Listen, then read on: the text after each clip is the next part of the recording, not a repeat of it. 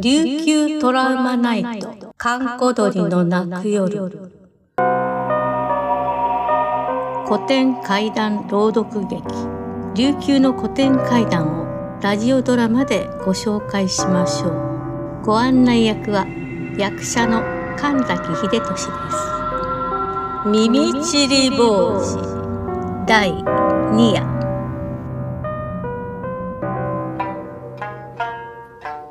時は小慶王の時代。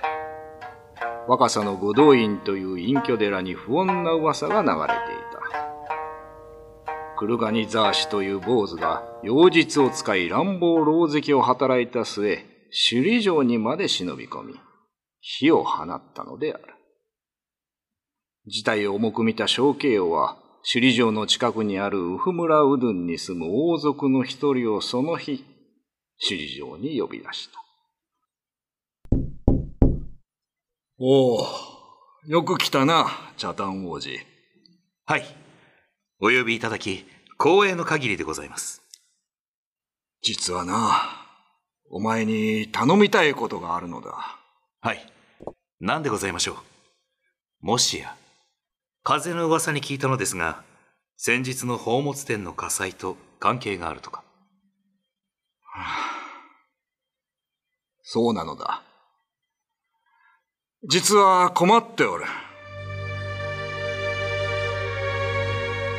那覇の若さに五道院という寺があり、そこにクルガニザーシという坊主が、妖術を使って王府に反乱を企てておるようなのだ。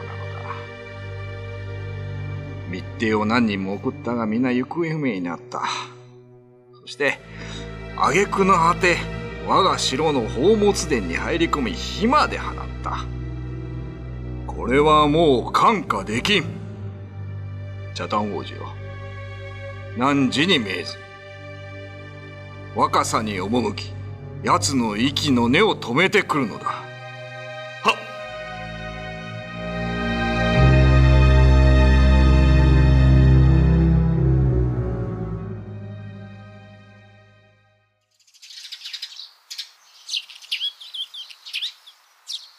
では行ってくる。どうかご無事で。もちろん無事に帰ってくるよ。相手は妖術を使うバキムンであると聞きました。何も一人で行かなくても。いや、一対一の方が良い。連れがいると余計な手間がかかるものだ。行ってらっしゃい。あなた。うん。行ってくる。茶炭王子は身軽に見せるために、武器は腰に隠した片端具。つまり小型な一丁しか携えなかった。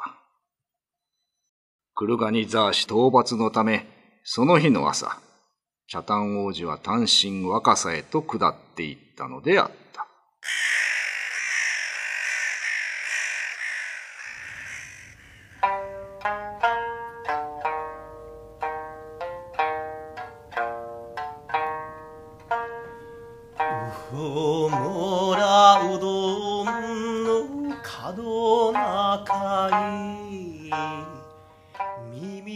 本日お送りしたのは、異老節伝より耳ちり坊主の物語。第2夜、スクリプト小原武史。朗読小慶王役神崎秀俊。茶炭王子役チームスポットジャンブル末吉浩二でお送りしました。明日もお楽しみに。